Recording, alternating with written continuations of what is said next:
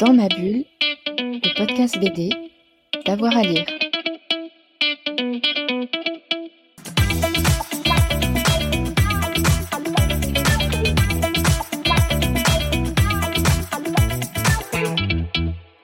Bonjour à toutes et à tous et bienvenue dans ce nouvel épisode de Dans ma bulle, votre podcast 100% BD avec avoir à, lire. Aujourd'hui, on revient sur l'adaptation d'un cycle culte de Pierre Bottero. Ce sont Les Mondes d'Ewilan à la baguette Lilian et le dessin c'est Cecilia Formicola. Le tome 2 vient tout juste de sortir hein, pour cette bande dessinée de fantasy. J'ai eu le bonheur de les rencontrer lors du salon du livre et de la presse jeunesse de Montreuil. Super. Alors, bonjour à tous les deux. Bonjour. Bonjour. Bonjour. On, on va parler des, des mondes des Willan. Le deuxième tome vient de euh, sortir. Euh, c'est pas la première fois que Pierre Bottero est adapté. Est-ce que c'est facile d'adapter les écrits de Pierre Bottero en bande dessinée? Alors moi je, je, je, je suis Lilian, donc je travaille sur l'adaptation des, des écrits de Pierre Bottero, en tout cas dans l'univers Ewilan depuis 2013, le premier album, le- La quête d'Ewilan, sorti aux éditions Glénat.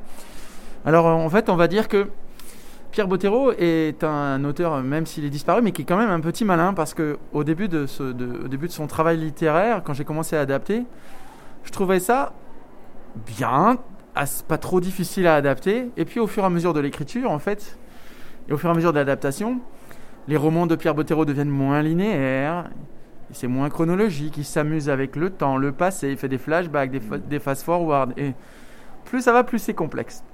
Alors c'est extrêmement intéressant parce que plus il avance dans son domaine d'écriture, plus il va euh, cristalliser ses thèmes fondateurs, et en même temps, plus il complique sa narration, ce qui euh, est à la fois charmant euh, à, observer en tant que scénariste et en même temps un peu dingue à, vivre en tant qu'adaptateur de ces romans. Donc c'est- je trouve ça génial.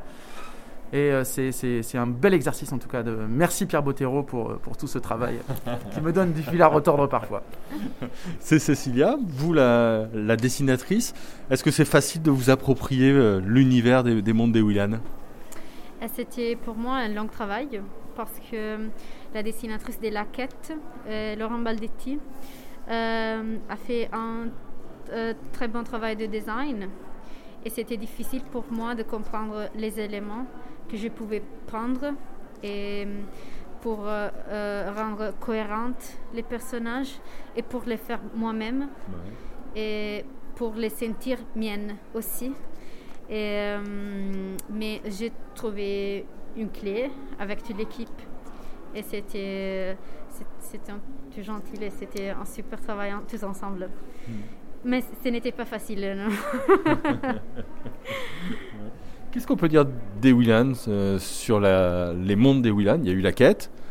Elle a changé un petit peu, euh, elle a évolué, elle a grandi. Qui est-elle euh, sur ce tome 1 et ce tome 2 Alors, je- quand j'ai commencé la- l'adaptation de la quête des Willan, j'avais déjà lu tous les romans.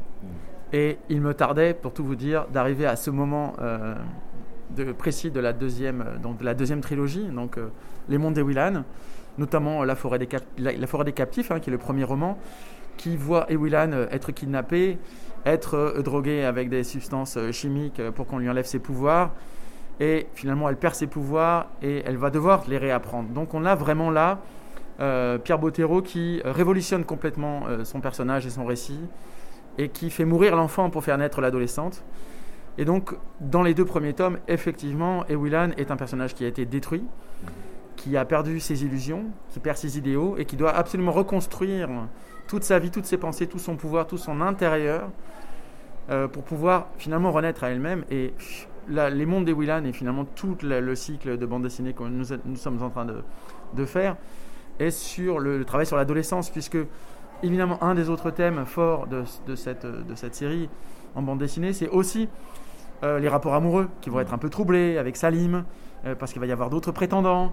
Il va y aussi y avoir le rapport au pouvoir, parce que dans la, dans la quête des Willan, la première, euh, toutes les, premiers albums, les six premiers tomes, la première saison, et Willan est très forte, elle est surpuissante. Là, elle est en train de perdre ses pouvoirs, donc euh, c'est se réapproprier qui elle est. Donc là, on est vraiment dans le cœur de l'adolescence. C'est vraiment un thème très intéressant. On a vraiment l'enfance dans, la quête des Willan, vraiment l'adolescence dans, les mondes. Et c'est aussi pour ça que c'était très intéressant finalement d'avoir une autre, une nouvelle dessinatrice qui apporte aussi un univers adulte, un univers adolescent dans ce récit et Cécilia l'apporte euh, avec grand talent. Non, Il a fallu que vous, vous la fassiez vieillir un petit peu, euh, Ouais. Ewilan, dans, le- dans le dessin. Euh, ouais, et c'était hum, c'était la partie la plus difficile dessiner Willan euh, parce que euh, elle change beaucoup. Euh, elle euh, devient plus adulte et euh, elle est aussi plus sombre. Alors j'ai dû trouver un moyen de récupérer Ewilan enfante et la faire, gran- la faire grandir pendant les tomes. C'était fatigant, mais euh, je pense que je suis satisfaite du résultat. Et euh, euh, c'est-. Ouais, c'est ça, je pense. Euh, C'est un volume un petit peu plus sombre, du coup, dans, dans, dans la mise en place. C'était facile, ça, à adapter en, en scénario BD quand il y a eu toute la quête des Willan en, en premier? Mais en fait, c'est un choc. Ouais. Euh, le premier tome, euh, le premier tome des Mondes des Willan est un choc. C'est-à-dire que euh, dès les premières pages, on est, on est dans Gwendalavir, on est dans l'environnement des Willan avec Salim, tout va bien. Et à la page 5, ça y est, elle est enlevée, elle est capturée. À la page 6 ou 7, euh, on, lui a, on lui a rasé les cheveux, elle est droguée, elle est enfermée. On a, ça y est, on a, on, a, passé le premier choc. Et finalement, et Willan revient à elle-même par son entourage. C'est Salim qui vient la sauver. Euh, c'est Maniel qui vient sauver Salim, etc. etc. Et donc, en fait, on, on s'aperçoit qu'à ce moment-là, c'est pas tellement Ilwilan qui va sauver le monde en premier lieu, c'est les autres qui vont sauver Ilwilan en premier, parce que c'est un petit peu le cœur du groupe et un petit peu le cœur de cette histoire. Donc, euh, c'est c'est ça qu'on qu'on a voulu raconter. Donc, on détruit le personnage, et comme on le fait au premier tome, finalement, le deuxième est, est- est le début de la nouvelle naissance du personnage.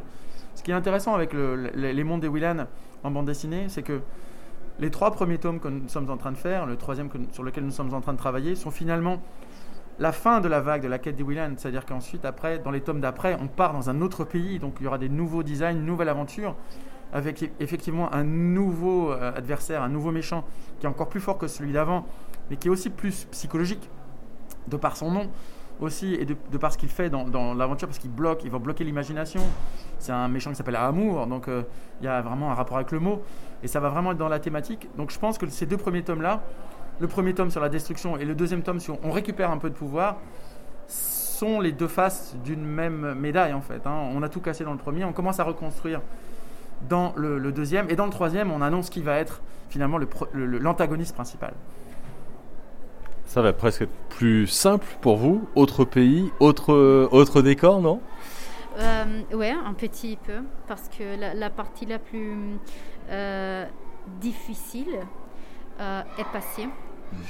Et maintenant, je suis un peu plus libre euh, d'explorer mes, mes propres designs et de raconter aussi des moments un peu plus euh, jolis et faciles aussi dans l'histoire. Et, hum, et aussi, après tout le travail sur les premières deux tomes, euh, je me sens plus à l'aise avec tous les dessins, tous les personnages, tout l'univers. Et je me sens partie du projet. Et maintenant, euh, il, il va être plus facile euh, et, et plus amusant aussi pour moi. Euh, et il y aura ouais, des mondes fantastiques, des, des créatures fantastiques et, et des personnages super que j'ai vraiment hâte de dessiner. Il y, a- il y a une grosse communauté de fans qui doit vous suivre euh, à, la, à la page et à la lettre près. Est-ce que c'est une pression? Est-ce que vous échangez avec eux? Comment vous faites avec cette attente-là? Alors, je remercie euh, les- la communauté des fans de Pierre Bottero. euh, qu'elle ait des critiques positives ou négatives à notre égard. De toute façon, on est dans une adaptation, donc c'est un, c'est un échange, c'est un jeu. On en avait parlé. Nous, on tient, euh, on tient une page Facebook, euh, La Quête des en bande dessinée, Les Mondes des en bande dessinée euh, sur Facebook. Donc, c'est nous qui répondons, c'est les auteurs et autrices qui répondent aux questions. Donc, nous sommes très présents, ils sont très présents, et c'est super de les voir toujours en dédicace, poser des questions. On en a encore eu pendant ce salon de Montreuil des gens qui viennent poser des questions sur pourquoi on n'a pas mis cette petite séquence, ce petit moment. Je les trouve extrêmement bienveillants. Je pense que les gens qui ont des choses mauvaises à dire ne les disent pas euh, par égard et par respect. Donc du coup, nous, on- finalement, on profite maintenant que des gens qui sont bienveillants à notre égard, qui comprennent, qui suivent aussi, puisque c'est aussi, on a, on a une double actualité par an. hein. On, a, on avait jusque-là la quête des Willan, les mondes des Willan et Elana aussi, au printemps. Donc euh, ils sont très présents et je les en remercie parce que quand on a une question, quand on a un doute ou quand on, on, a une proposition de couverture à faire, on peut leur proposer, on peut leur dire, ils sont tout de suite emballés, on a tout de suite une réponse. C'est ce qui permet, à mon sens aussi, à tout le monde en fait, euh, de, de garder l'univers Pierre Bottero extrêmement vivant. C'est-à-dire que Pierre Bottero vit encore, non pas pa- aussi parce que ses romans existent, mais aussi parce qu'il y a des œuvres qui sortent de ses œuvres encore. Et du coup, c'est un univers qu'on partage tous ensemble. Ça, je trouve que c'est, je pense que Pierre Bottero habite à ce moment-là chaque lecteur, chaque créateur, parce que son univers est très vivant et qu'on se le partage. C'est- une difficulté ou une pression euh, pour la dessinatrice que vous êtes d'avoir euh, cette communauté de fans qui, vont regarder tout ce que vous faites? Euh, du coup, quand j'ai pris le travail, je ne connaissais pas la série et Pierre Bottero parce qu'il n'est pas connu en Italie. Et quand j'ai découvert qu'il était si célèbre et son travail était si suivi, c'était un peu effrayant. euh, après les premiers euh, chocs, euh, la communauté a été super parce que c'est comme un travail d'ensemble. J'ai une très belle équipe et, la fandom, la, communauté des fans est tout, le temps réactive et il te donne beaucoup de, de feedback et des passions pour continuer et pour trouver des, des bons moyens de continuer et de faire euh, un travail meilleur. Je pense d'être amélioré et c'est super. Et le film, alors le projet du film, est-ce que vous avez des discussions avec les gens qui sont en train de préparer euh, euh, le film et notamment graphiquement parlant ou, ou pas du tout, ce sont des projets euh, très différents Ah, ce sont des projets différents. Je pense que là, on parle du projet de dessin animé. Hein, euh, euh, Oui, de, voilà, la, la maison, la, la maison de production Andarta, c'est ça Ouais. Euh, Non, non, je- on n'a pas du tout de, de- de- de contact. Je pense que chacun fait son, son travail de son côté. Je, je trouve que c'est, même si nous n'y participons pas pour des tas de raisons, mais je trouve que c'est quand même très bien. Et de, toute façon, c'est très bien qu'à un moment donné, Pierre Bottero passe aussi à l'animation. C'est, de toute façon, ça nous, fera, euh, ça nous mettra aussi les bandes dessinées en lumière de toute manière. Donc c'est aussi un échange. Je trouve que c'est une manière de, de, vraiment travailler, de continuer à travailler l'uni- l'univers de Pierre Bottero. De notre côté, nous, nous préparons un jeu de rôle, La quête des Willan, donc qui, sera, qui est attaché aux bandes dessinées. Là, qui sortira d'abord en version numérique, on l'espère après peut-être en version papier. Donc ça, ça va être aussi une manière pour nous et pour la communauté de, s'unir autour finalement de création, hein, de nouvelles histoires. Donc là, j'ai écrit le premier scénario qui sera proposé dans le jeu de rôle et qui a été validé par euh, à la fois Glénat et aussi par Rajo, donc aussi les, les- les ayants droit de Pierre Bottero. C'était très intéressant parce que pour la première fois dans cet univers, on fait de la création. Le jeu de rôle, la temporalité du jeu de rôle. Le jeu de rôle va commencer en fait au moment où le personnage d'Edwin a 5 ans. Donc on est avant tout ce qui s'est passé. Et on va pouvoir incarner des personnages de l'univers de Gwendal Lavire. Je pense que c'est un petit peu aussi un rêve de fan, de se dire ouais ça y est, je suis dedans. Et on, on va leur donner cette possibilité-là. Dans pas longtemps, on va commencer à partager les premiers éléments du jeu de rôle aussi pour avoir le feedback, le retour des fans sur savoir comment ça fonctionne dans tel uni- l'univers, le dessin, les personnages, les capacités.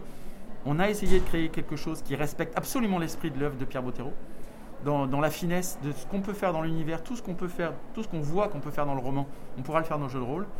Évidemment, on ne pourra pas incarner les personnages principaux qui vont rester empiriques et solaires, donc on ne va pas y toucher, mais on pourra s'incarner dans un personnage. C'est une manière encore pour moi de faire vivre, pour nous de faire vivre en, ent- en entier l'univers. On attend avec impatience de voir quand le dessin animé va sortir, sous quelle forme il va sortir, est-ce qu'ils vont adapter la quête, les mondes ou autre chose. Ça va être très intéressant. De toute façon, il y aura forcément un pont croisé artistique, puisque quand on reparlera du dessin animé, on parlera de la BD, quand on parlera de la BD, on parlera du dessin animé. Donc ça rend l'univers vivant et nous, on adore ça. Eh ben merci. Un petit mot pour finir Euh, je suis fan de la, du projet de la série animée. Ils font un, super travail, euh, j'aime beaucoup. J'ai hâte de voir et, et de voir euh, les feedbacks différents.